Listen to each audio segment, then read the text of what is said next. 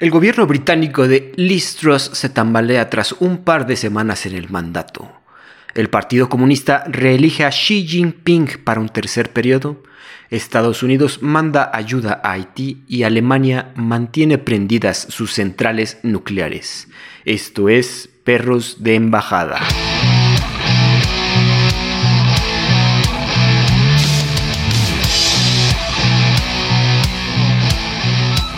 ¿Qué tal amigos? Bienvenidos nuevamente. Yo soy Andrés Rojas, también conocido como Chat, y me acompaña mi hermano del alma, perro del corazón, Santiago del Castillo. ¿Cómo te encuentras esta tarde, Santi? ¿Qué onda, mi Chat? Muy bien, gracias. ¿Tú? Bien, aquí llegando, corriendo un poco a la casa porque estaba lloviendo. Está, está duro el clima, se soltó de repente estos dos días. Y inundado el pueblo, ya sabes, pero todo bien. Aquí también, ¿eh? Fíjate que ya, este, desde ayer está medio brutal el, diluvio acá por el Ajusco. Exacto, Pero bueno, vamos a hablar, no nos interesa tanto el clima, porque pues, el clima varía en todos lados. Algún día va a ser tema geopolítico, vas a ver. Eso sí, no lo dudo, güey. Bueno, si no es que ya lo es. De hecho, ahí tenemos una pequeña noticia, como siempre nos gusta incluir, sobre el cambio climático, pero hay que darle a todo lo que es la geopolítica. Fíjate, Santi, como bien sabes, tus amigos en China realizaron la reunión comunista este domingo porque les gusta trabajar los domingos, no son nada católicos, les gusta trabajar y reafirmaron a Xi Jinping como jefe del partido y jefe del país. Aquí puse que Xi Jinping se reelige como en una reunión del partido, pero más bien es como que le dan, le dan la espalda, o sea, dicen que sí, le dan su palmadita en la espalda y dicen vamos a seguirte, tú sigues siendo nuestro líder. Frente a cerca de 2.000 delegados, Xi mantiene su puesto por un tercer término. Durante su largo speech, que habló cerca de dos horas, el señor habló del éxito de la estrategia de cero COVID y sus esfuerzos para evitar la corrupción dentro del Partido Comunista. Igualmente, se aplaudió sus estrategias en los territorios de Hong Kong y Taiwán. En Hong Kong dice que se erradicó el caos en el que se vivía en esa ciudad, en ese país, y ya se estableció la gobernanza mientras que en el caso de Taiwán mantiene una postura de posible hostilidad bélica a cualquiera que diga que no es, que no es de China, ¿no? No se mencionaron, obviamente, ninguno de los problemas que aquejan China y es por los que ahorita mucha gente está criticando el speech de Xi Jinping. No se mencionaron los problemas como que la estrategia del cero COVID ha sido un obstáculo para el crecimiento económico. Igualmente se mostró que nunca, que por lo menos por el momento no se va a quitar esa estrategia y está está establecida por lo menos en el corto plazo. No sabemos hasta cuándo, quizás hasta el próximo todo 2023. Nos, no, especulan que sea todo, todo, 2023, pero no sabemos. Igual le mencionaron que, que hay una burbuja inmobiliaria de la cual no noto, no, no, no hizo mención. Bien sabemos que hay esas ciudades fantasma donde hay miles de edificios deshabitados, nada más como, un, como especulación. Sin embargo, él comenta que busca que todo chino, toda, toda persona china en su país tenga un hogar y que esta práctica de especulación inmobiliaria debe de erradicarse, ¿no? Sin embargo, no, no lo comentó fuertemente y se le comenta también que hay mucho desempleo de jóvenes, pero que no comentó nada, que el resultado del cero COVID y de un crackdown a la industria tecnológica ha creado un desempleo en los más jóvenes. Finalmente recibió unas críticas de instituciones importantes como el Fondo Monetario Internacional, las cuales ya redujeron las expectativas de crecimiento de China. Como ves, Santi, hicieron su reunión para decir que todo está chingón, que todo va bien y vamos por otro tercer término. Sí, de, cinco años. Este, recordemos que allá es un poco como lo que era el PRI acá en México, la dictadura perfecta del Partido Comunista Chino y los periodos son por cinco años, este, y no hay límite de reelección, a diferencia de acá, ¿no? Eh, el tema es, a mí me llamó mucho la atención esta noticia porque había mucha especulación en, las últimas semanas, digo, y como que se había calmado mucho últimamente, pero hace un par de semanas, no sé si recuerdas, que había todo un tema ahí de que un, posible golpe de Estado, no se sabía dónde estaba el, el buen Xi, este, Xi Jinping, eh, hablaban ahí como de los militares pasando por las calles y hablaban así como de tema de golpe de Estado, de ya para quitarlo. Y esto es un claro manotazo en la mano, de, bueno, en la mesa de decir, no, los todos, aquí estoy, sigo siendo el, el, líder de la nación más poblada del mundo y, y del, tal vez una de las más poderosas del mundo. Entonces, pues por ese lado, otros cinco años más de alguien que ha sabido manejar la economía mundial y que ha sabido manejar su rol en, la política internacional. La, se ha sabido poner al tú por tú con el que le pongas enfrente y ha escogido muy cuidadosamente sus, sus, relaciones tanto con Rusia como con Estados Unidos, ¿no? A los gringos el tema de Hong Kong le dice, estate quieto, no estés chingando, te, voy a dar. Y a los rusos es, te apoyo, te apoyo, pero tampoco la cagues de más porque si no también te puedo chingar. también nos podemos poner al tú por tú. Y el tema de cero COVID, pues mira, es una dictadura comunista, por un lado. Por otro lado, es el país donde se supone que empezó el COVID. Entonces, este, sin duda, yo, yo en su bueno, yo creo que no es algo tan exagerado como la prensa occidental lo hace, lo hace ver, el tema de cero COVID, etcétera. Creo que es una medida hasta cierto punto exagerada, sí, sin duda, pero es, acorde a las circunstancias del país. Sí, ciertamente. Pues, no sé, ¿tú cómo lo ves? Yo lo veo bien, Digo, bueno, no bien, o sea, veo bien cómo se ha desempeñado. Yo creo que sí, a pesar de que tiene todas las críticas y esos chismes que teníamos hace unas semanas de un golpe de Estado, pues no se manifestaron. Sí comentaron que había unas protestas aquí, por acá y por allá antes de la reunión, unos carteles, unos banners por ahí haciendo, pues criticando, ¿no? Al, al partido y específicamente al señor. Pero se ha salido a defender, como dices, frente a los a sus rivales políticos, aquellos que están dentro del partido, aquellos que están afuera, incluso con los millonarios también hizo mucho hincapié en estar en contra de los que aquellos que están haciendo, los high earners, les comentó, los aquellos que tienen mucho dinero dentro de, de China. Y pues sí, ¿te acuerdas la noticia muy famosa que se llevó a Jack Ma? Desapareció por un par de meses ahí, donde se ve que me lo llevaron a algún campito para que dijeran, oigan, este, fíjate que tienes mucho dinero, Alibaba está muy grande, pero el líder dice otra cosa. Sí, es que acuérdate que el tema de China es que China continental es, es bueno, la China, la China de Mao es 100% comunista y ahí se supone que no puede haber millonarios, ¿no? Todo es del Estado. Exacto. El tema es que el momento en el que, Taiwán, de hecho hace rato dije Hong Kong, pero es, Taiwán, en el, momento en el que Reino Unido le regresa a Taiwán, a este, a Taiwán no, Hong Kong, ya me estoy haciendo bolas el momento en que Reino Unido le regresa a Hong Kong a, China, pues tienes un pedazo de China que es 100% capitalista y que floreció con capitalismo, entonces tuvieron que hacer un sistema híbrido en el que solamente en Hong Kong existe el capitalismo, en la China, digamos, continental, eh, es comunismo, ¿no? Entonces la mayor parte de estos oligarcas, por llamarles de alguna manera, chinos, hacen sus, compañías en Hong Kong y ahí hacen sus millones y cuando gobierno chino les pregunta, ¿qué? Yo soy de Hong Kong, no moleste esto. Y obviamente es el perfecto lugar para hacer este, una gran cantidad de negocios impresionantes con la firma del gobierno chino, ¿no? Obviamente no es tan capitalista como Estados Unidos, así en términos de la relación, porque te digo que es un sistema híbrido, pero pues a ver, y ahora yo estaba leyendo un artículo que hablaba de, de Xi Jinping, de cuál es la visión que tiene sobre la China, es es un país que, se, es autosustentable, que no depende de ningún otro país para absolutamente nada. Y eso, eso lo hace muy interesante, sobre todo por la población que tiene. Eh, una, y eso también lo, señala como que la visión que tiene es un país con cero COVID, por eso es tan férreo en, el tema de legislar alrededor COVID, y que el Partido Comunista no tenga ningún tipo de oposición, ¿no? Y eso es brutal, eso, obviamente Sí, es draconiano, ciertamente, no podemos negarlo. A mí me fascina cómo todos estos países comunistas siempre se llaman así, la República Popular de, ah, la República Popular de, sí, popular porque se supone que son así como del pueblo, ¿no? Pero del pueblo, ¿qué, güey? Son de las élites, las élites políticas. Oye, y fíjate que Hong Kong es un tema interesante y creo que desde que ya, bueno, no anexó ya completamente China a Hong Kong, ha habido un proceso, pero sí ha habido un proceso que al, principio estaba muy inflamable y todo el mundo lo comentaba, pero se ha ido para abajo en cuanto a los medios, ya no lo han cubierto tanto. Yo, yo no lo he visto tanto. Digo, sé que saltamos de tema en tema, porque obviamente ahorita que nos estamos metiendo a buscar noticias para cada semana, vemos cuáles son los picos de interés de todos los noticieros, ¿no? Pero Hong Kong dejó de ser tema y el año pasado estaba muy intenso, si no es que a principios de año estaba también muy intenso. Es que efectivamente empezó a haber como que una noción ahí de, de los chinos hongkonenses. la realidad es que eso es algo que sí no sé. Eh, ¿Cuál es el gentilicio de la gente de Hong Kong? Este, pero bueno, el tema es que sí empezó a haber algún, algún tema de sentimiento ahí medio nacionalista, de, de- de independentista, una cosa medio rara que empezó a haber brotes, ¿no?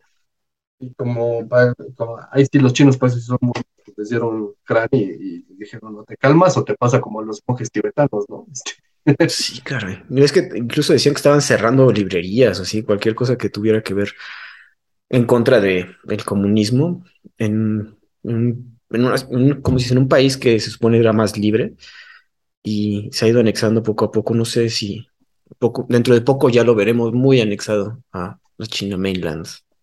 así es, sí, pues, es- a ver, no sé qué tanto porque no le conviene a los chinos y tampoco les conviene a los, a los hongkonenses. O como cual, cual sea el, el, este, el gentilicio.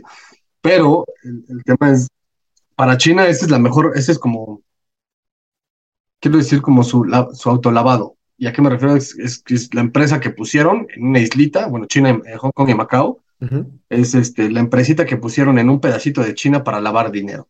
Este, es la manera que tiene el gobierno chino de, son las empresitas, la- Macao y Hong Kong son las islitas, es bueno que que son islas, pero los pedacitos de tierra en las que podemos ser capitalistas y, y así sacar mucho dinero, ¿no? Entonces, yo no sé qué tanto les convenga, por eso no los quieren dejar ir tampoco, ¿no? También, sí, es cierto. Ahorita lo interesante es que después del speech, como comentamos, ciertas instituciones a nivel internacional, viendo que, que Xi volvió a decir de que vamos a seguirnos con esta estrategia de cero COVID, aunque afecta nuestra economía hacia el exterior, quizás, vamos a, le bajaron su este índice crediticio. El Fondo Internacional dijo, oye, pues si sigues con esta idea, pues como que no, no, no se te va a invertir tanto como antes, amigo. Y pues Xi dijo, no me importa, como dices, va, yo creo que está viendo mucho para hacia adentro, más que este boom hacia afuera que ha tenido por los últimos 20 años, ya está viendo más de ser autosustentable, como tú dices, a, aunque el Fondo Monetario Internacional y otras instituciones estén amenazando. Sí, sin duda. Pues, pues es que, los chinos son, es, es otro tema, son otra, una, otra nación que son bien complicada, ¿no? Es, este, porque además, dentro de China hay como, es como México prehispánico, ¿no? Son 18 millones de culturas eh, distintas, incluso el idioma es diferente, la forma de escribir es diferente, el mandarín y el cantonés, que son los principales. Bueno, tú, tú, tú ya has ido, ¿no? Yo nunca he ido, la verdad, pero así Sí. que tú puedes platicar un poco más de cómo es la cultura. No, pues, de digo, Beijing, creo que es muchísimo más cosmopolita, ¿no? Pero digo, es- como turista pasa una cosa y se ven cosas, pero yo creo que viviendo, vivir ahí es ser otra historia. Sí. Teníamos la intención de vivir ahí, pero ya, ya nos armó, ni modo. Pero bueno, ya como dato final sobre esta noticia es que ya con esta reelección de Xi, por otro término, sería el líder que ha tenido más tiempo, incluso ya superando a Mao Zedong. así es. Pues Bueno. eso ya es un decir, ¿no? Eh, ya está cabrón, ¿eh? Ya tenemos, digo, no, esperemos, creo que nuestro podcast nos llega hasta China, pero ya tenemos más Winnie Pooh para un rato más. En fin, pasamos a otro tema, Santi. ¿Qué tan, qué tanto sabes de InfoWars y Alex Jones y la teoría conspiranoica que maneja este señor? La realidad es que no mucho, ahí sí tú me vas a tener que instruir bastante. ¿Ah, ¿En serio? Qué bueno. Sí. Que Tengo ahora sí como que. Digo, yo no soy fan del señor, obviamente, porque sí es un señor, es un señor de ultraderecha que fue a mí, es amigo de, bueno, es como a favor de, ¿cómo se dice? Ahí se fue. Muy fan de Trump y de toda la ultraderecha gringa y muy conspiranoico. De repente sale ahí con sus gritos y gritando y enojándose. Tiene, tiene un programa, el Infowars, que es. Eh, Ah, ya sé, creo que ya sé quién es, me suena, me suena. lo- seguro si lo ves acá lo, lo, lo ubicas al cabrón. El chiste es que este señor pues le gusta andar inventando madres, inventar cosas. Y si recuerdas, hubo una matanza muy fuerte, la matanza de Sandy Hook en 2012. En- y este señor dijo que todo fue un montaje, fue un teatro y por un ratote mantuvo esa idea de que esa matanza nunca sucedió, que los padres eran actores pagados para quitarnos las armas a los buenos americanos patriotas que somos. Ese era básicamente su speech. cabrón. Pero parece que ya por fin le callaron el hocico porque ganan una gran demanda contra Alex Jones y deberá pagar cerca de un billón de dólares. Un jurado de Connecticut declaró que el fundador de Infowars deberá pagar a los padres demandantes por decir que la matanza de Sandy Hook fue un montaje. Este señor conspiracionista mantuvo que el atentado fue un, un teatro e instó a sus seguidores a esta creencia. Los padres demandantes mencionan que además de que este señor estaba mintiendo sobre eso, fueron hostigados por los fans del programa de Infowars. Entonces, digo, y estuvo por un ratote con esta idea, con esta, con esta mentira, cabrón. Jones ya había perdido una demanda en Texas por un monto menor, cerca de 45 millones. Tras esta demanda, el señor ya empezó a aceptar que la matanza se había ocurrido, que no era un teatro y que, que se había pasado. Sí, pues ya vio que sí, cuando, como dices, en Estados Unidos, si te empiezan a demandar es porque, oye, tienes que cambiar ahí el, tus cosas, ¿no? Aunque además en Estados Unidos te demandan por todo. Exacto. Oye, aquí los señores, pues sí tenían razón, o sea, los, son como 20 padres que han estado, pues sí, hostigados, porque aparte este señor como líder de opinión de gente de ultraderecha que por lo general no es la, las personas más amigables del mundo, pues sí se vieron afectados, ¿no? Y pues digo, emocionalmente, pues también sientes feo que este señor esté diciendo que si mataron a tu hijo, porque fue la matanza de Sandy Hook, si no te acuerdas, fueron... Sí, no, de, la matanza sí me acuerdo, de lo que no, del que no ubicaba era Alex Jones, este, tal vez porque los conspiranoicos no me llaman tanto la atención. Pero Sandy Hook sí es esto ¿no? Es, bueno, fue un tema. En su momento, yo, a la fecha, obviamente esto está pasando, ¿no? Pero no, qué miedo. Y digo, el señor, obviamente, por su programa y por andar diciendo estupideces, pues ganaba dinero con sus, con sus advertisers, con aquellos que hacían publicidad. Entonces le dijeron, oye, pues si sigues diciendo estupideces, cáete con, con dinero. Entonces se tiene que pagar cerca de un billón de dólares. Obviamente el señor no tiene esa cantidad de dinero, entonces, incluso ahorita pasaron unos videos donde el señor se burla de que cuando está leyendo la, la declaración del juez, porque dice, pues yo no tengo ese dinero, no manchen. A ver cómo le hacen, ¿no? La empresa de Jones ya se había declarado en bancarrota desde el primer desde la primera demanda y dice que va a apelar el nuevo veredicto. Qué situación, güey. digo, es feo, digo, qué bueno que no lo ha seguido porque si es un, digo, su programa, se, ve que es un personaje el que arma dentro de Infowars y el señor es diferente afuera, porque he visto unas entrevistas donde no está en personaje y pues sí es diferente. Está igual de loco, pero es diferente. Pero como dices, ahí las, en Estados Unidos las palabras y decir estupideces te pueden costar caro. No, es que además, o sea, a ver, en Estados Unidos te puedes demandar por todo, ¿no? O sea, la señora que hay una demanda muy famosa en los setentas que una señora le dieron un café en un automac, estaba muy caliente, se le cayó y se le quemó el brazo y les metió una demanda a McDonald's que además la ganó y fue brutalmente millonaria, ¿no? Entonces, o sea, ese país es, es perfecto por eso, ¿no? Hay anuncios en, en pasen ahí en la calle y ves anuncios de, te pasó esto, yo te ayudo, soy abogado y te, y te mandamos, ¿no? Súbete la class action suit. Ajá, la clase. En, Estados Unidos sí es muy, muy común, digámoslo, ¿no?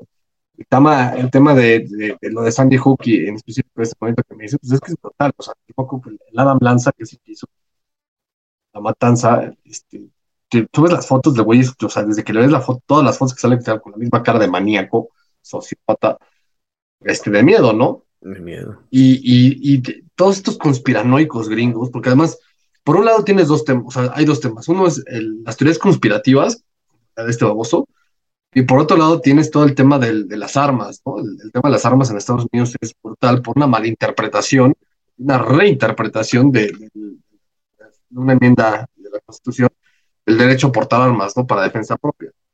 Pero eso es súper ambiguo, o sea, ¿para qué necesitas un lanzamisiles este, para defensa propia, güey? que vaya a llegar un avión ruso a tu casa, Exacto.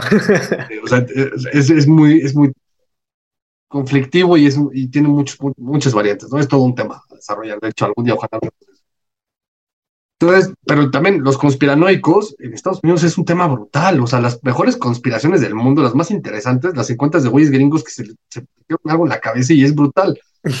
y muchas veces también tienen muchísimos seguidores. A ver, el tema de la Flat Earth es brutal. Este, no, no, sé si te acuerdas, hace mucho, a principios de los 2000 había un güey muy famoso. De hecho, no sé si es este güey, pero eso es hasta el mismo, ¿eh? Que decía que el NAFTA era eh, el inicio del, del, del, la Unión Europea, pero en América, y que el gobierno de Estados Unidos estaba intentando sacar su amero, que era, iba a ser como el euro. Salió en un video hasta sacando la moneda, ¿no? Y te, ¿qué, ¿qué, ¿qué, tan problemático tienes que ser para tú matar a cambiar una moneda y decir que es más real, ¿no? Este... Este, creo que sí es este güey, este güey, sí creo que alguna vez vi un video donde este güey hablaba del Amero, entonces puede ser. Pues mira, sí, sí, la le superatina. y es el asunto de tener a gente, no sé, un amigo me contaba que, él trabaja con mucho gringo, pero de nivel bajo, digamos, y Ujú. que, pues la, la verdad sí están muy estúpidos. Bueno, perdón si no están escuchando en Estados Unidos, pero sí hay un cierto nivel, un rezago educativo que uno esperaría para nivel tercermundista, pero están con, están en Estados Unidos, en un país donde les pagan bien, güey. Entonces es, es, es un gente ignorante con dinero, güey. Y con Es mucho que tiempo libre. sí, sí, sí, es brutal. El tema, el tema de la educación gringa es que es, es impresionante porque eh, entonces hay muchos videos en TikTok y en Facebook y en todas las redes sociales donde hay un güey caminando en Nueva York y que le enseña un mapa del mundo y le dice, a ver, enséñame tres países. Y todo el mundo se queda así, ah, pues, este, no, eso no es un mapa. O, bueno, dime tres continentes. Y la gente así, pues, ¿América? Y el otro, ¿y este continente cuál es? Y el güey, ¿Antártida? Este, y le está enseñando Europa. O sea, es, es así como brutal. Y alguna vez, justo cuando en mi primer trabajo que me dedicaba, yo era coordinador de incorporación internacional, yo me dedicaba a reclutar estudiantes para que fueran a estudiar en una universidad, para que fueran internacionales. Ajá. Sacamos un estudio, bueno, yo, yo- o sea, la universidad donde, en la que yo trabajaba no lo sacó, sino me pasaron a mí un estudio que, habían, que se había hecho en Estados Unidos, de cómo la educación elemental en Estados Unidos es muchísimo más avanzada que el 90%, 90 de los países. Ajá. Estamos hablando de prepri y de primaria, elementary. Pero cuando pasa a high school, el nivel de high school, que de allá es lo que acá conocemos desde secundaria hasta prepa, decae brutalmente al grado de que tienen el nivel educativo y de conocimiento de cultura general propio de un país de África o de las peores naciones del Caribe o de lo que se ocurra, ¿no? ¿Sabes? Verdaderamente son unos ignorantes. Y solamente los que destacan y que de, de esta etapa y que llegan a entrar a universidades top prestige, Ajá. o sea, las Ivy League y todas estas, son los que son gente verdaderamente capaz, inteligente y con todo un tema ahí cultural muy grande, ¿no? Por todos los demás que se quedan rezagados y que entraron a un community college o a una universidad normalita, este, digamos así, no es que, o sea, son tontos a nivel cultural, pero son muy capaces en, su, en la manera de hacer negocio porque así está construida la sociedad gringa. Pero tú les preguntas, a ver, una estupidez, ¿cuántos huesos tiene el cuerpo humano? ¿Cuál es la capital de México? Y te dicen, "Ah, Cancún. sea, Seguro. Porque sí, su nivel cultural es only America, you know? es, es solamente sé lo que, lo que tengo que saber de América. Y la demás parte del mundo no me importa, ¿no? Eso es Ciertamente. brutal. Sí, sí, sí, es brutal. Y este es el típico, y por eso salen los conspiranoicos, ¿no? Ay, tú le crees a NASA. Sí le creo a NASA, güey. O sea, ¿por qué no lo vas a creer a NASA, güey? Sí, porque, o sea, tanto avance científico y tú dudando, hijo de la chingada, pero bueno, Así es. todo un tema los gringos. Bueno, vamos a pasarnos del otro lado, vamos a saltar hasta Inglaterra. Fíjate, Santi, que lamentablemente la reina Isabel sigue, todavía no está totalmente, sigue calientita, no se ha, no ha muerto por completo y ya están pensando en sacar a la nueva primer ministro Liz Truss, que vamos, que un, un mes desde que fue, o quizás menos, como tres semanas desde que fue elegida, pero resulta que ya miembros del Parlamento y de su partido, el Partido Conservador, ya piden la renuncia de la primer ministra. Especulan que a la primer ministro le quedan semanas, si no es que días en el puesto. El nuevo canciller que escogieron, Jeremy Hunt, igual del Partido Conservador, comentó que todavía apoya a, a, su primer ministro a pesar de que sus políticas económicas hayan sido desestimadas. O sea, todo lo que trajo la señora cuando inició su, su mandato, pues lo tiraron para abajo. Ven, si se acuerdan, vino con recortes de impuestos que había propuesto al principio de su mandato, todos se vinieron para abajo. De hecho, fue Jeremy Hunt quien los tiró porque dijo, oye, no se puede, o sea, que no estás viendo la economía, mujer. De hecho, esperan que, se, o sea, que aumenten impuestos para mantener en calma los mercados tras las declaraciones de esta señora. Joe Biden, aquí este señor, el presidente de los Estados Unidos, que por lo general no comenta nada sobre, sobre sus, sus amigos ingleses, una rara intervención, comentó que el error del presupuesto de Listros fue garrafal y es lo que la va a llevar al suelo. Sin embargo, Truss no cuenta, bueno, no se puede llevar a cabo lo que se llama el voto de confianza dentro del Parlamento. El voto de confianza tiene que ver de que, oye, pues si vemos que está haciendo un mal trabajo, pues pedimos que se cambie. Ese voto de confianza se tiene que llevar a cabo después de un año en el poder. Entonces todavía no se puede, te digo, llevan semanas la señora. Sin embargo, tanto su partido como, digo, creo que el otro partido hasta están sin hacer nada, nada más con los brazos cruzados, esperando a que los mismos conservadores implosionen. Sí. Esperan que ella renuncie antes de que, incluso esperan que ella renuncie y si no, planean, bueno, podrían cambiar las leyes para quitarla. Pero, o sea, no puede ser, o sea, no, no lleva ni un mes la señora y ya estamos pensando en cambiarlo después de cuántos, cuántos primer ministros llevamos ya, cuatro. Pues sí, sería el quinto, ¿no? Este, sí. fueron tres de, de los los Tories. Ajá, llevan tres. Después de, o sea, después de, después de la, del Brexit, fueron, o sea, desde, que salió el David Cameron fueron tres, ¿no? Y es el cuarto. Sí. Pues está cabrón. Sí. No, de hecho, yo estaba leyendo un artículo que, que decía que a cierto punto el, la prensa británica está considerando el tema del, del, Tory Party, el partido de los conservadores, como un soft coup, o sea, un autogolpe de Estado muy soft, para decir, güey, ya, ya no te apoyamos, pero pues a ver hasta cuánto cuántas Y pues es que, a ver, creo que fue, no, no me acuerdo qué capítulo hablamos de esto, pero la señora no tiene nada de carisma, es este, ella se cree en la segunda avenida de, Margaret Thatcher, pero en ideales, este, no tiene ni idea de qué, de qué pensar, porque además viene de una familia que es totalmente labor, o sea, es, es, un engendro político ahí súper raro, sin Tony Son, pero además sin, sin carisma, güey, porque pues, al menos el, el, pasado tenía muchísimo carisma, ¿no? Habría quienes los odiaban, pero había otros que, que, lo, que lo adoraban, cabrón. Entonces, no sé, es muy, es muy raro lo que está pasando en Inglaterra. En Inglaterra, en un Curiosamente es uno de los países que es muy raro lo que está pasando, pero el país funciona. Comillas, muchísimas comillas. Digo, y no sé si tú estudiaste el, el, cómo está hecho el gobierno en, esta, en, en Inglaterra. Es, es, muy diferente a todo lo que sabemos, por ejemplo, Estados Unidos, nuestro sistema de gobierno de mexicano, incluso. Incluso que de otras monarquías, ¿eh? Este, los, los, británicos tienen una monarquía muy específica que es, es, muy, muy diferente a la monarquía española, por ejemplo. eh, al final de cuentas, la corona es, es, el jefe de Estado y el primer ministro es el jefe de gobierno, pero además tienen, como son cuatro países, cada país tiene su propia independencia, entre comillas. Entonces, por ejemplo, los escoceses tienen su propio parlamento, los galeses tienen su propio parlamento y los irlandeses tienen su propio parlamento. Pero cualquier votación que, que de ella emane, de esos tres congresos, tiene que estar aprobada por el parlamento inglés. Inglés. Entonces, tienen hasta, o sea, por ejemplo, Escocia tiene su primer ministro, pero todo lo que diga el primer ministro de Escocia, si el primer ministro inglés lo veta, pues ya veriste que eso, ¿no? Entonces, hay un tema ahí como de cierta independencia. Pero además, en teoría, esto es la teoría, no, la práctica, en teoría, cualquier cosa que pase en el gobierno, no importa de qué parlamento sea, incluso en el inglés, si la reina tiene derecho a, vetarlo. Decir, no, así no es. O la reina puede decir, no, pues invade Francia ahorita, mañana, y el gobierno tiene la obligación de invadir Francia, ¿no? Desde antes de la Segunda Guerra Mundial para acá, eh, ningún, ningún monarca ha tenido un rol activo y esa es la tradición, ¿no? Que el monarca es solamente un rol pasivo, es, una, es un rol mediador, es una figura emblemática y no tiene que hacer absolutamente nada más que nombrar este, los primeros ministros y aceptar sus nombramientos, ¿no? Porque al final ellos, ellos los nombran, porque tú votas no por la persona, votas por el partido. Entonces, cuando se salen los resultados, por ejemplo, las últimas elecciones que ganó el, este, Boris Johnson, Boris Johnson va con la reina y la reina le dice, este, ministro Boris, usted, eh, su partido ganó las elecciones, ¿le puedo encomendar que lleve las riendas de mi gobierno? Y el, el, Boris Johnson tiene que decir sí.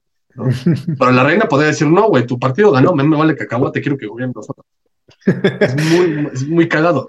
Ya, ya, no lo ha sido, obviamente, ahorita Carlos III, pues está en otro tema, ¿no? Eso es otro. Está muy apagado el güey. Muy apagado. Bueno, pero es que también, ¿qué hacen? O sea, a menos que diga, oigan, fíjense que los conservadores no sirven para nada, cambiemos a ver, a ver, ustedes liberales, hagan algo, cabrón, porque no, nomás no vemos claro con. Pero es que eso, es lo admirable de lo que hizo este, Elizabeth. Ella sí, por ley, tenía el derecho a hacerlo, ¿no? Así de, a ver, la están cagando, el país está yendo a la mierda, este, reacciona, ¿no? O te, o te quito yo. Sí. Pero no, lo interesante es que ella siempre supo su rol y es así, a ver, la monarquía no se va a meter, y no se va a meter, y no se va a meter.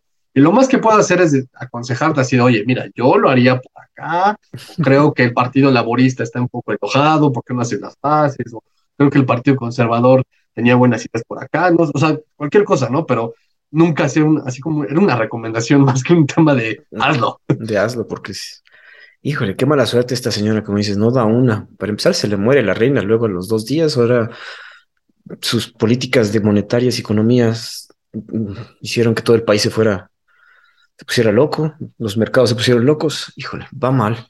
Eh, De hecho, yo no me acuerdo cuándo son las nuevas elecciones. Según no, no- si no mal recuerdo, son pronto, pero no vaticino que los Tories vuelvan a ganar. ¿eh? A mí se me hace que, que el Labour va a volver a ganar. Este, por todas las tonterías que han hecho los Tories. Este. O sea, que tú dices que otra vez vuelven a ganar los Tories. Mm, No, yo ahorita sí ya le tocan los Labors, ¿no? Por lo menos, güey. sí, porque ¿Qué? las, las pasadas, mira, justo estoy viendo, las pasadas elecciones para PM creo que fueron en 2019. Ujú. Eh, sí, Es la como siguiente es dentro de- 2024, Ujú, les queda año y medio. No A menos no. de que haya, además esto también es inter- interesante, a menos de que haya un vote of no confidence. Ajá, te digo, o sea, es- exacto, lo pueden destituir. Y entonces ahí se llama a una elección extraordinaria, pues. Híjole, ya ellos saben más de su gobierno. Espero que puedan salir de este asunto. Ya hay posibles sucesores. Bueno, se comentan posibles sucesores, ya sabes. Nadie es seguro. Jeremy Hunt, el que comentamos ahorita, el actual canciller, se comenta entre los, entre el parlamento. El señor Ben Wallace, actual secretario de Defensa y miembro del parlamento. Otro podría ser Rishi Sunak, exsecretario de Tesorería, de Tesorería bajo Boris Johnson. Y una señorita Penny Mordaunt, ministra bajo Johnson y Theresa May pero esta última mencionan que tiene muy poca experiencia, que los demás son los más posibles. Híjole, pero quién Ah, a mí sabe. el que me gusta es el Hunt. Este, Pues- es medio controversial el güey, Ajá. pero, pero yo creo que es el que tiene, desde el punto de vista de o sea, carisma por un lado, para más buenas ideas y tiene Ay. experiencia y Ese güey fue el que le dijo, oye, esto, esto que estás viniendo a, a quitar impuestos no es posible, mujer. O sea, si ves que viene una recesión, ves que necesitamos, ves que el país no, no está en la mejor infraestructura del mundo. O sea, tenemos más, necesitamos más impuestos, querías bajar los impuestos a los millonarios.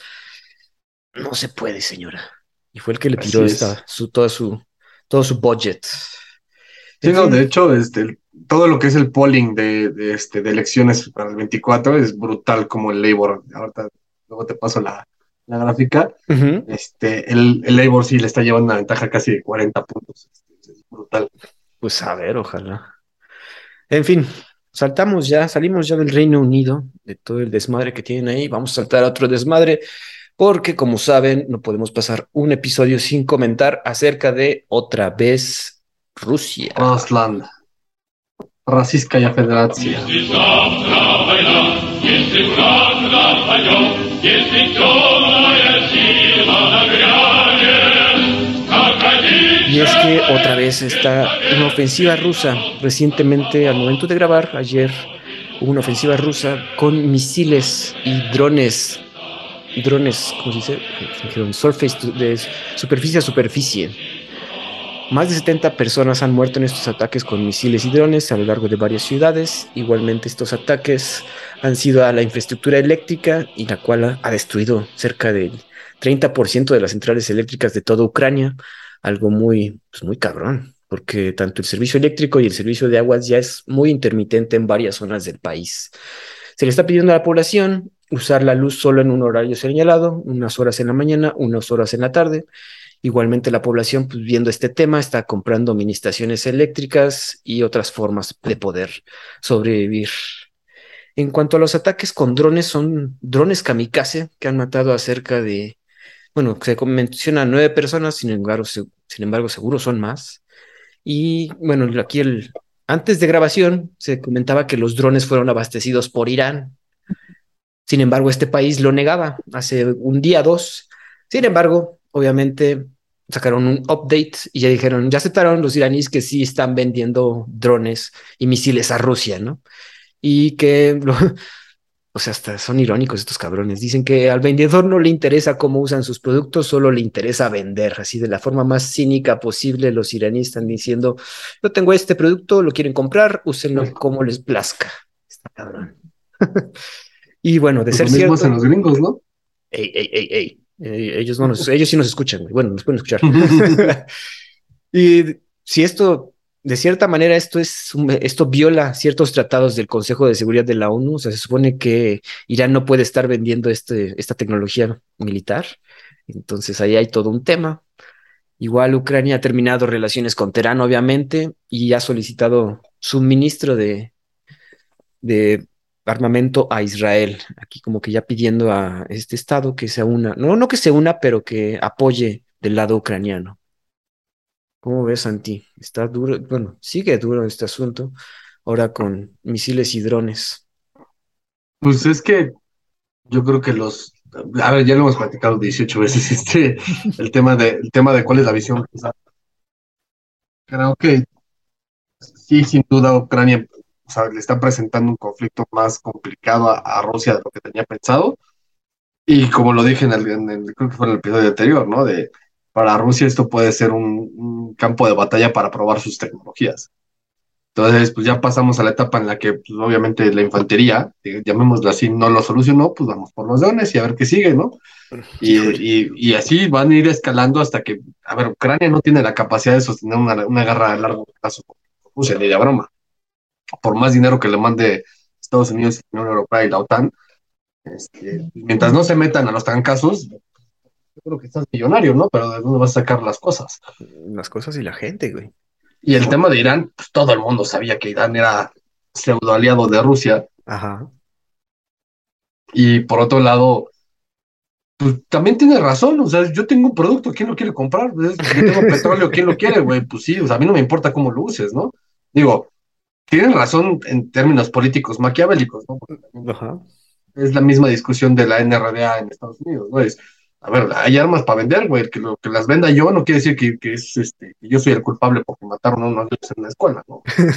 Obviamente es una conversión muchísimo más compleja. Claro. Pero si Irán tiene más puntos en común con Rusia y Estados Unidos le ha dicho 18 millones de veces en los últimos 50 años, Irán te odio, sabe que te odio y eh, entiende que te odio y algún día te voy a destrozar, pues, güey, ayuda a Rusia. Digo, y aquí está, se está sucediendo algo que tú comentabas hace mucho, que sí ya están formando unas alianzas y está, se puede ver más los dos bandos de la guerra, ¿no? Que eso es lo que comentabas, que ya da como pie a una guerra más mundial. Digo, aquí hablamos de Irán, pero también Ucrania ya está pidiendo ayuda a Israel, ¿no? Israel que también por lo general se mantiene con sus conflictos y no prefiere no meterse en otros porque siempre sale, bueno, no quiere hacerse más enemigos, pero sí ya se, se está formando un eje medio más delineado. Sí, a ver, pues es, lo que te digo, que yo, yo sí creo que cada vez se está configurando el mapa geopolítico en, tres bandos, los, los occidentales, los antioccidentales y los de ya, a mí no me metan en su pedo, ¿no? Dígase me gustaría decirte que México, pero ni siquiera México, porque México aparentemente empieza cada vez a tomar más posición prorrusa. Pero es, sí está. Es otro tema, no vamos a meternos en eso porque también es, otro tema. Este, pero sí, cada vez empieza a ver mucho, con una tendencia muchísimo más clara los ejes que podrían luchar entre sí. Aquí también lo preocupante es que ya están atacando eh, zonas civiles. O sea, no, todos los misiles que ahorita mandaron no fueron al frente de guerra, sino fueron directamente a ciudades con población civil y, directamente también a la infraestructura eléctrica, como para sí destruir pues sus centrales eléctricas y evitar que tengan pues, la vida normal, güey. Eso está culero. Pues sí, es que no, tú, tú, lo dijiste, no tengo otra palabra para ello. Bueno, pues entre otro lado, pues aquí en esta guerra se llevó a cabo un intercambio de dos, entre Rusia y Ucrania de 200 prisioneros, entre ellos como 108 mujeres.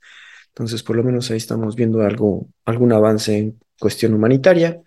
Por otro lado, vemos que los rusos, ahorita estamos viendo que ya están comprando armas tanto a Ucrania, como, digo, tanto a Irán como a Corea del Norte, y un jet ruso chocó contra una zorra residencial en la ciudad rusa de Jeisk. O sea, falló el jet, algo pasó mal con el jet y madre, es que cayó en, bueno, no cayó, le pegó a un edificio como de nueve pisos, en el cual lamentablemente murieron 13 personas y más heridos.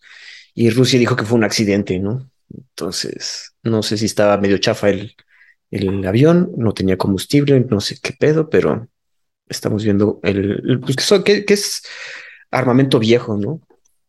Sí, pues a ver, volvemos a lo mismo. Igual ya se están usando así como la, las armas viejas para deshacerse de ellas, ¿no? Jace, que es justo una de las ciudades que embarcaba, el, que estaba cerca del puente este que se cayó, ¿te acuerdas? El, Crimea, que conecta con Cri- Crimea y, y la parte continental rusa. Ajá. Es una de las ciudades suburbanas de esa zona. Entonces, pues, a ver, eh, son ese tipo de cosas que yo no sé decirte si sí es que, o que lo tiraron o que efectivamente se cayó. Este, entonces, no sé, este, digo, es desafortunado porque imagínate que estás aquí platicando tú y yo y de repente nos cae un avionazo, güey. Está cabrón, sí. Pero bueno, eso sería todo. Ah, bueno, hay, otro detalle ahí de Rusia que no, no apunté aquí en nuestro guion. Viste que. ¿Te acuerdas que tu compadre Elon Musk dio los, el Starlink para Ucrania para que pudieran comunicarse todavía? Ajá. Y la semana pasada dijo de, oigan, este, pues sí lo di, pero ya, ya hay que empezar a cobrar y ¿quién me va a pagar todo el uso de Starlink y el internet gratis que les estoy dando? Y todo el mundo de que no, pinche Elon Musk, solo ves por tu, por tu bien, eres un cerdo capitalista, no te importa la, la- la- las vidas que se van a perder debido al sistema que tú no quieres pagar. Ajá, se armó el desmadre y como a los dos días dijo Elon Musk de, bueno, está bien, cabrón, ya lo pago yo todavía un rato más, güey. ¿No te llegó esa noticia? Sí, sí me llegó y ese es, o sea, parte de- del tema de, de lo que yo me quejo, ¿no? Es Ucrania le, le está diciendo a gritos a Occidente así, ayúdame, ayúdame, me están invadiendo los rusos, pero este, te ayudo. Bueno, o sea, que este es el- Elon Musk, te ayuda, te da un Starlink y de repente dice, oigan, este, yo voy a empezar a cobrar, ¿eh? Ah, pinche capitalista, estás bien mal, ¿por qué me vas a cobrar? Pues, Güey, a ver, decídete, cabrón, o sea, ¿quieres que te ayude? Yo soy capitalista, o sea, así de sencillo. Es- aquí todo es bajo negocio, o sea, el, el mercado es el que hace las reglas. ¿Te gusta o no te gusta, güey? Si no, te- si no te gusta, pues te dejo de ayudar y así. Nada, nada en este mundo es gratis, güey. Ni siquiera lo te deja. Ni siquiera lo comunista, amigos. Aquí Así es. sabias palabras de Santiago del Castillo. Santi, vamos a irnos de las gélidas lugares de Ucrania para irnos a Haití. Por si no sabías, fíjate que en Haití hay mucho desmadre. Bueno, siempre ha habido mucho desmadre. Y es que Estados Unidos envía vehículos blindados para ayudar a Haití a contrarrestar actores criminales. Estados Unidos y Canadá envían vehículos, armamento táctico y también van a entrenar a las fuerzas policíacas de Haití. ¿Por qué?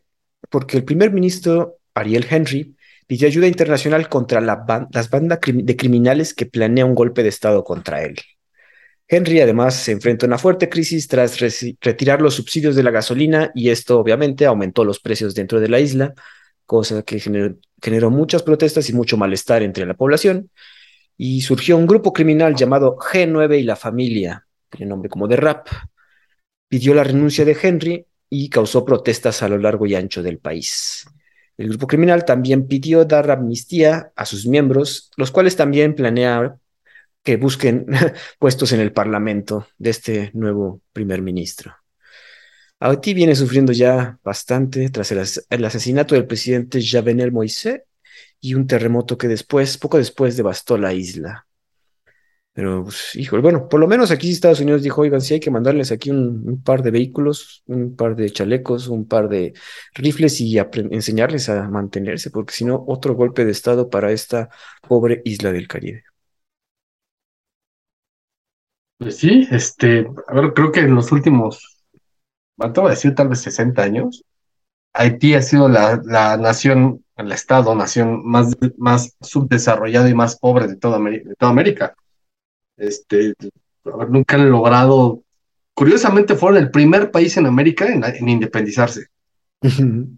Pero- yo creo que eso será su maldición. Este, Híjole, qué feo. Entonces, de verdad, o sea, es un país súper, pero súper pobre. Es, o sea, es, es equiparable con las, las peores indi- indicadores económicos que hay en África. Eh, hablando tipo Sol- Somalia o no sé, o sea, vaya, es brutal la, la, la pobreza, ¿no? La pongo así, ¿cuándo fue la última vez que te enteraste de un presidente asesinado? Pues, y esto son- pasó el año pasado. Exacto. Digo, y a- el Entonces, hecho de sí que un grupo es- criminal amenace así a- al gobierno, pues sí es, y que este se vea necesa- bueno, que se vea la necesidad de pedir ayuda al- internacional, pues sí nos habla de una situación en extremo crítica.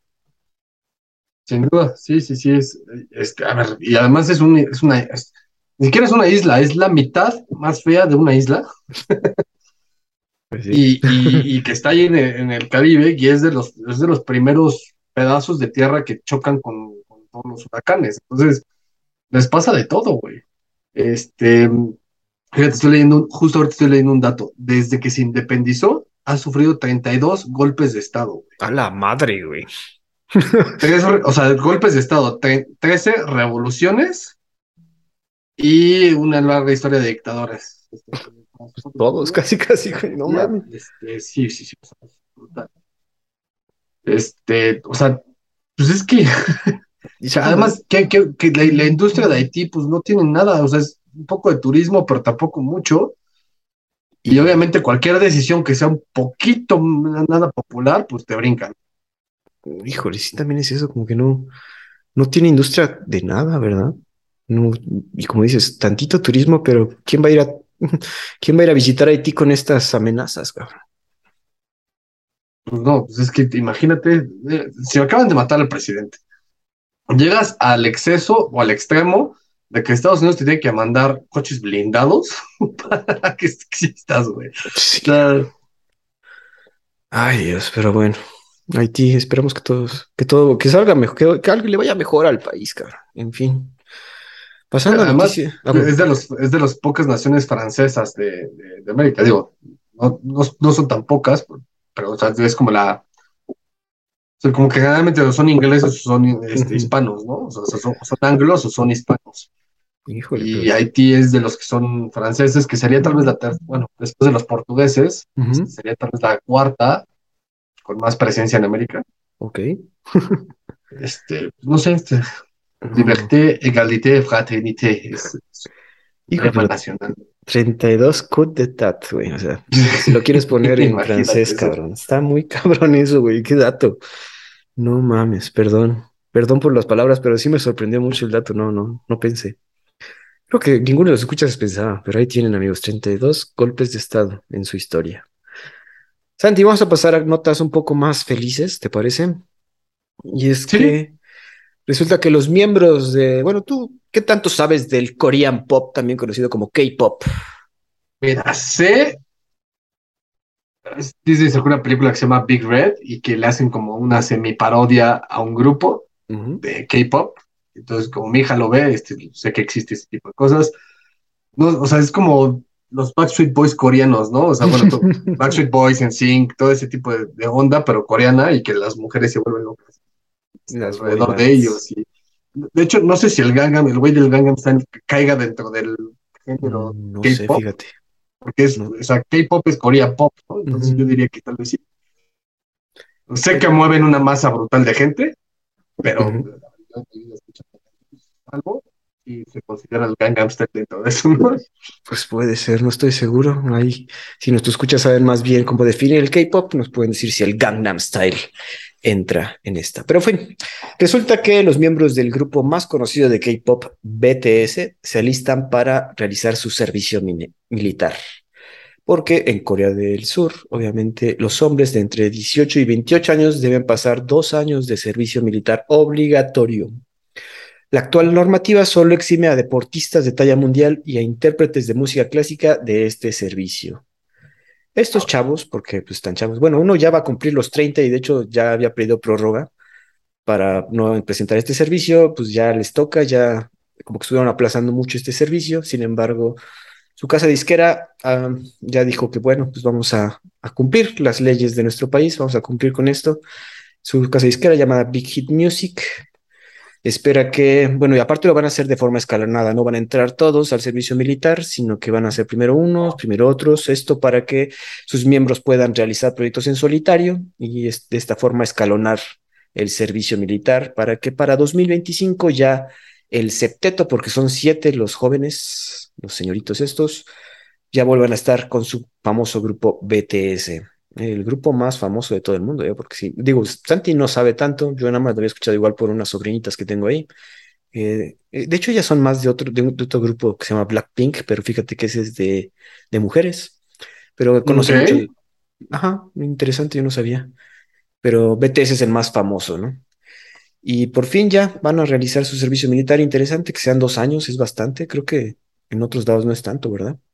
Pero pues si tienes a alguien en- Del otro lado, como no- Corea del Norte, pues sí necesitas a todos los hombres disponibles en caso de que el señor Kim se ponga loquito.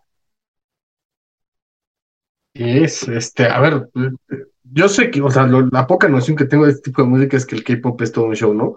Este, ahora, lo que sí sabía, y, y te puedo platicar de eso, es tal vez un poco más a fondo, es el tema del, del servicio militar obligatorio, ¿no? Los, los que nos escuchan, que les gusta StarCraft, Ajá. este, los mejores, StarCraft es brutal en Corea, es, es, o sea, su- de hecho, las, las ligas las dividen en dos, es todo el mundo y la Liga de Corea. Y al final los torneos es, hacen un torneo de eliminación Ajá. y pues la final es contra el coreano, ¿no? Es darle al coreano.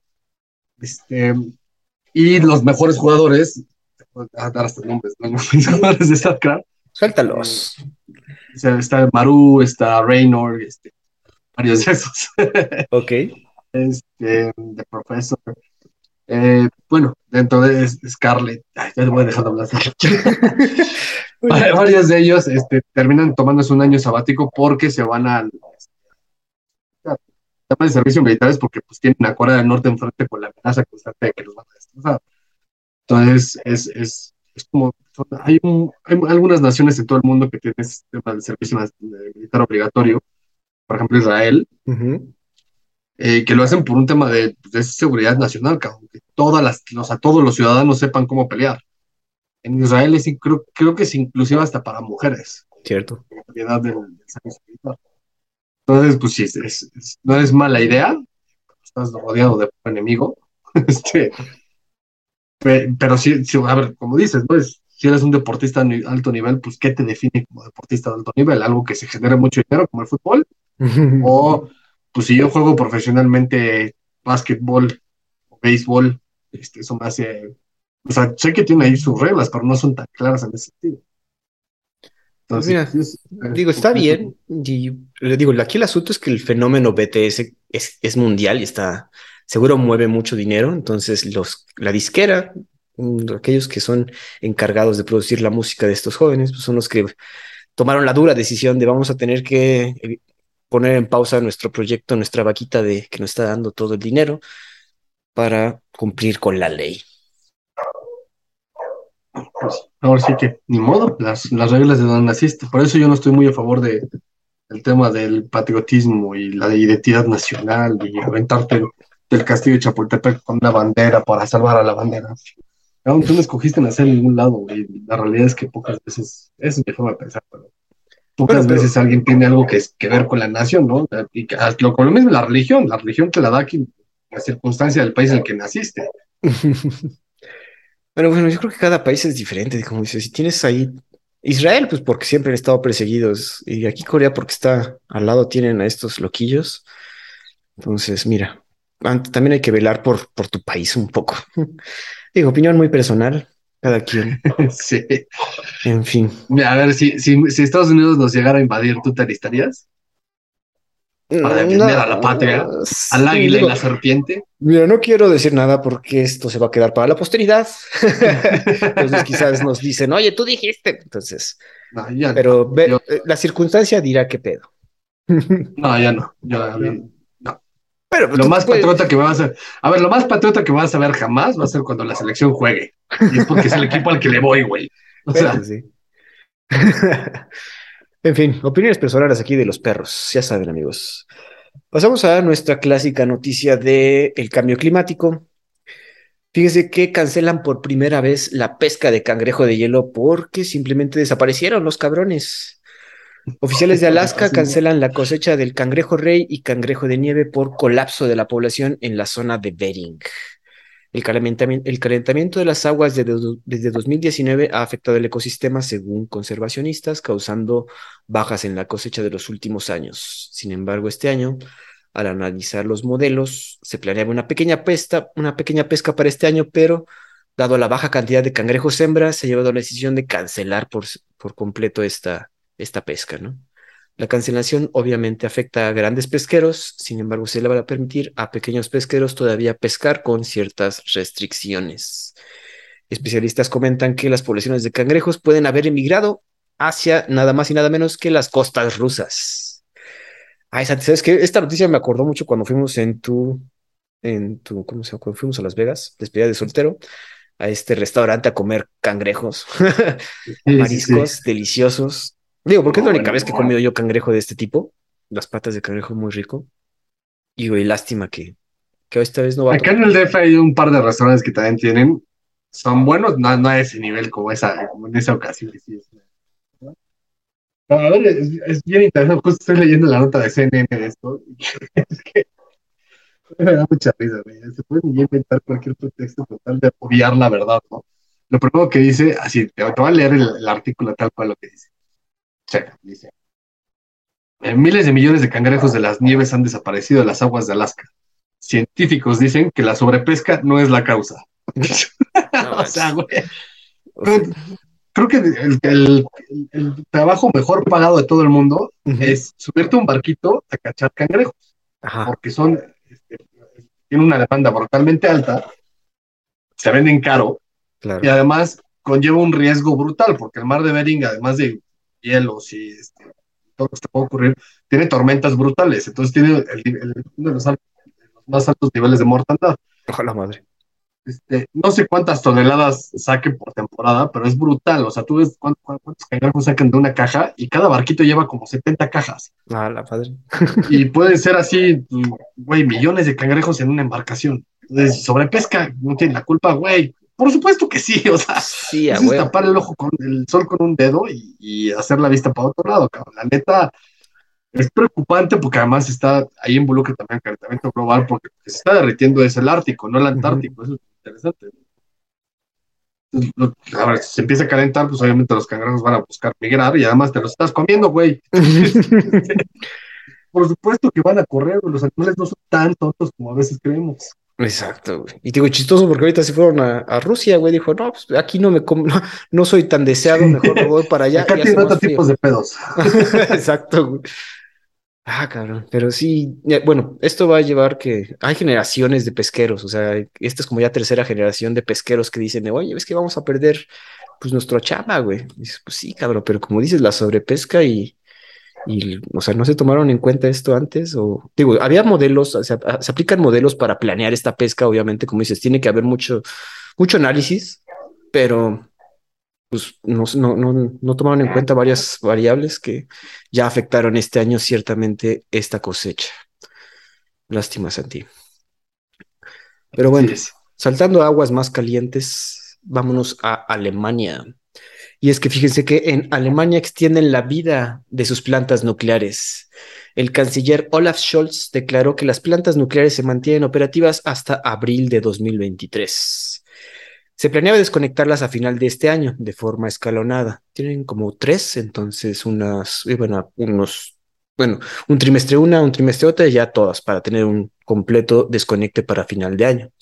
Sin embargo, se llevaron a cabo pláticas porque pues obviamente sabemos que estamos escasos de gas ruso, viene el invierno, necesitamos energía. Amigos, hay que resolver este asunto. Entonces empezaron a platicar de, oigan, hay que mantenerlas prendidas porque no vamos a tener luz, no vamos a tener gas. No llegaron a nada. Entonces el señor Scholz dijo, ¿saben qué? Ni madres, esto es una decisión ejecutiva y se van a mantener abiertas por lo menos hasta el 23, hasta el 2023. Esto fue aplaudido por bastantes personas. El ministro de Economía, Robert Habeck, quien forma parte del Partido Verde, ya había hecho la resolución para pagar las centrales, pero pues se le echaron para atrás. Miembros del Partido Democrático Libre aplaudieron esta decisión y pidieron extender aún más la vida operativa. Y lo cual esto no se desestima porque pues mientras siga la guerra, pues obviamente tenemos ahí unos problemas de energía. Miembros del Partido Verde no se han pronunciado al respecto porque pues saben que las circunstancias nos llevan a mantener esas centrales nucleares todavía conectadas. Santi. Pues sí, este, a ver, era de esperarse, ¿no? Este, se viene el invierno y yo te lo dije, el invierno es, es lo, es la, la carta, el as bajo la manga de los rusos. Y ellos mismos lo dicen, se burlan de ellos, ¿no? Sí, güey, es Yo creo que era natural. Obviamente va a haber quien se queje así de, ah, malditos alemanes que no creen en el calentamiento global y nos vamos a morir. Pues sí, o sea, es que también hay que ver las, las circunstancias de cada quien. o ¿Quién se van a morir, el planeta o yo? Pues que prefiero que se muera el planeta a largo plazo que me muera yo. ¿no? Que bueno, aquí no es tanto de, de la, del cambio climático, es de el estar en contra de las centrales nucleares y de la energía nuclear. Por eso, pero pues es que la energía nuclear de una u otra manera contamina y contamina mucho. Y por otro lado, pues esto el tema de, de las bombas, ¿no? Pero, Ujú. pero sin duda hay un tema ahí, este, o sea, eh, es, es natural que haya oposición, está bien, pero nada más que lo veas así algo loco de, ay, este, pues es que maldita Alemania, pues, entonces, pues no sé, o sea, yo, yo creo que es la decisión correcta. Yo creo que te- Alemania está, haciendo, está tomando la decisión de manera pragmática, que es como se deben tomar las decisiones políticas. Diciera, a ver, se nos viene el invierno, hay un shortage de gas, o sea, no va a haber gas. Este, hay, hay que voltear a las energías que no son este, necesarias del gas para pues, que podamos sobrevivir, cabrón, porque si no, el invierno se viene duro. Digo, y aquí lo, lo que resaltan mucho es que fue la- una decisión ejecutiva de este señor Scholz. O sea, de- sí, nada de que vamos a platicarlo, vamos, porque nos vamos a tardar mucho tiempo, porque nadie se lleva bien acá. Los, el Partido Verde quiere una cosa, los del Partido Democrático quieren otra, güey. Entonces, ¿saben qué? Yo estoy velando por este, esta situación. Ya, vamos a seguir por un rato. Manténganlas conectadas, hijos. Y de hecho, a- el de las que empezaron con para esta desconexión fue Angela Merkel, alguien que, que en su tiempo fue muy laudeada por esta decisión. Sin embargo, ahorita Scholz dijo, oiga, no me importa la óptica, el chiste es sobrevivir, amigos. Sí, sin duda. Pues es que ese, ese es el punto, es justamente lo que estamos comentando, es, es, es un, es un tema pragmático, es un tema de, a ver, o lo hacemos o no sobrevivimos. Este, en algún punto las tendremos que apagar, las apagaremos, nada más no como se había planeado, ¿no? Exacto, no de esta forma, no, de, no en este tiempo. Entonces, aguanten tantito las carnitas. Santi, Pues sí. terminamos nuestro podcast con las noticias que a ti te gustan. Bueno, no, creo que no, no te gustan a mí. Yo no las pongo porque como que me, me interesa el tema. Y es que fíjate que Local Bitcoins y Crypto.com, entre otros proveedores, suspenden los servicios para los rusos, de acuerdo a las nuevas normas de la Unión Europea. En cumplimiento con las últimas sanciones de la Unión Europea contra Rusia, plataformas de criptomonedas como ya comentamos, Local Bitcoins, Blo- Blockchain.com y Crypto.com han comenzado a restringir o cancelar los servicios para las cuentas rusas. En un principio las restricciones se aplicaban para grandes cantidades, pero ya dijeron que se van a, se van a cancelar todas las transacciones y todas las cuentas que vengan de Rusia. Blockchain.com ha pedido a los usuarios afectados retiren sus fondos antes del 27 de octubre, fecha a partir de la cual se bloquearían sus cuentas. Otras plataformas que planean adecuarse a las restricciones próximamente incluyen BitMEX, Coinbase y Dapper Labs. Plataformas de cripto establecidas en países no regulados como Antigua y Bermuda o las Seychelles, que son, yo no sabía, pero son unas islas ahí por el Pacífico, seguirán ofreciendo sus servicios a usuarios rusos. Entre estas plataformas ya más escondidas son Huobi, FTX, OKX, KuCoin, Mexi Global y Exmo. Güey, hay un chingo de estas pendejadas, güey.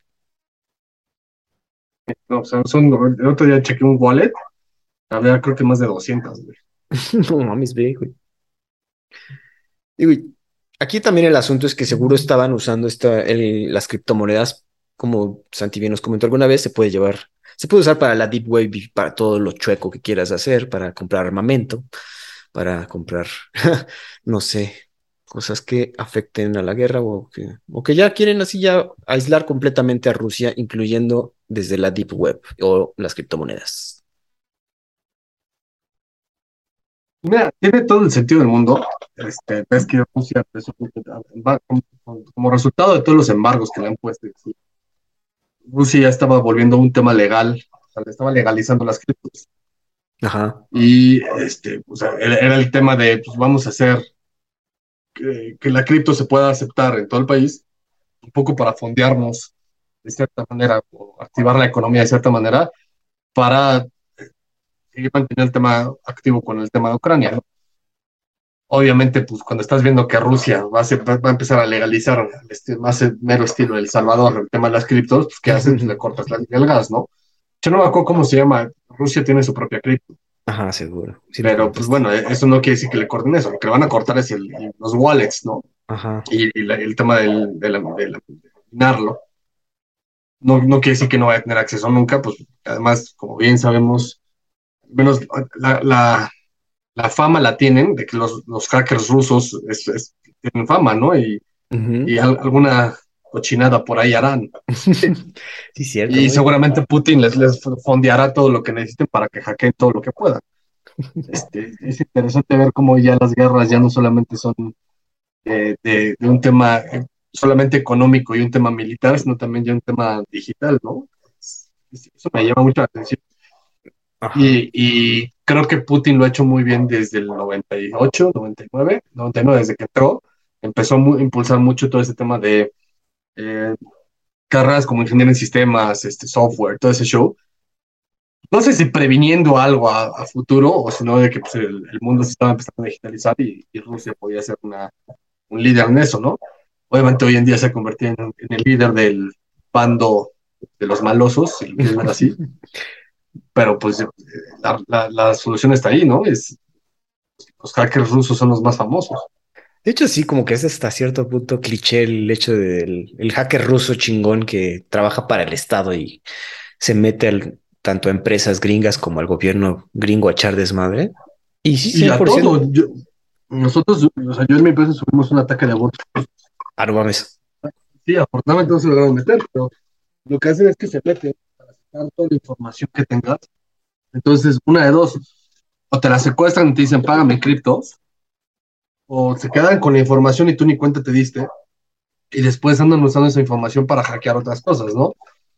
Este, obviamente nosotros nos dimos cuenta muy rápido y logramos detener el ataque. Pero el te- este, y eso te, te lo agradezco muchísimo a mi sitio. Pero el, el tema es ese, que están constantemente intentando agarrar cualquier plataforma que pueda ser un poco vulnerable para, te digo, una de estas dos, ¿no? O te secuestran la información en pagas en criptos o tengo la data y esa data me puede ayudar a hackear otras cosas. Es, es un tema digital interesante. Por eso todo el tema de cybersecurity ahorita está muy en boga. Y es justo eso, ¿no? Es protegerte de los malosos del mundo, del- de la deep web. Oye, pero digamos, estos malosos que te, que te atacaron, eh, ¿tú crees que sean esponsoreados por el Estado ruso? No sé, o sea, yo, yo no sé, sabría decir ni siquiera la nacionalidad de ellos, este, porque, pues, no, o sea, obviamente es muchísimo más complejo que el, el IP address viene de Rusia, ¿no? Ah, sí, o sea, sí, vi- sí, sí estaba el IP de Rusia. No, pues, salían varios IPs, algunos IPs venían de Rusia, pero, Ah, pero salían, de- a ver, me salían IPs, o sea, mi, mi, mi fintech es, es, este, es únicamente en México, no tiene por qué tener visitas de Rusia o de Eslovenia o de Georgia o de Azerbaiyán o de Pakistán. ciertamente. Y la realidad es que también los hackers no son lo suficientemente estúpidos como para decir, ah, sí, desde mi computadora de casa, que mi IP dice que vivo en Rusia, este, te voy a hackear, güey. Usan mirrors y usan muchos escudos. No se rebotan la señal por muchos lados, tienen ahí todo un tema de, de, este, cambios del, del IP address y de, de firewalls Ajá. Para no permitir que los, que los, que los hagas hackeables, rastreables. Entonces, yo no te sé decir si eran rusos o no, pero, pero como dices, ¿no? Lo- lo- la lógica te dice, ah, pues sí, fueron rusos. Son como los más conocidos, amigos. Pero bueno, Santi, pues aquí terminaríamos con nuestras noticias de esta semana. Estuvieron variaditas, yo creo. Es lo bueno de nuestro episodio. me gustó ese chiste, ¿no? Hablar un poco variado, pero que sea internacional. Exacto. Digo, y bien saben que Rusia se va a colar aquí por unos ratos y ya tenemos su sección de Rusia. Pero bueno. Santi, estés muy bien. Buenísimo. Igual, Saludos a todos, gracias por escucharnos y nos escuchamos la siguiente semana en los perros de embajada, amigos.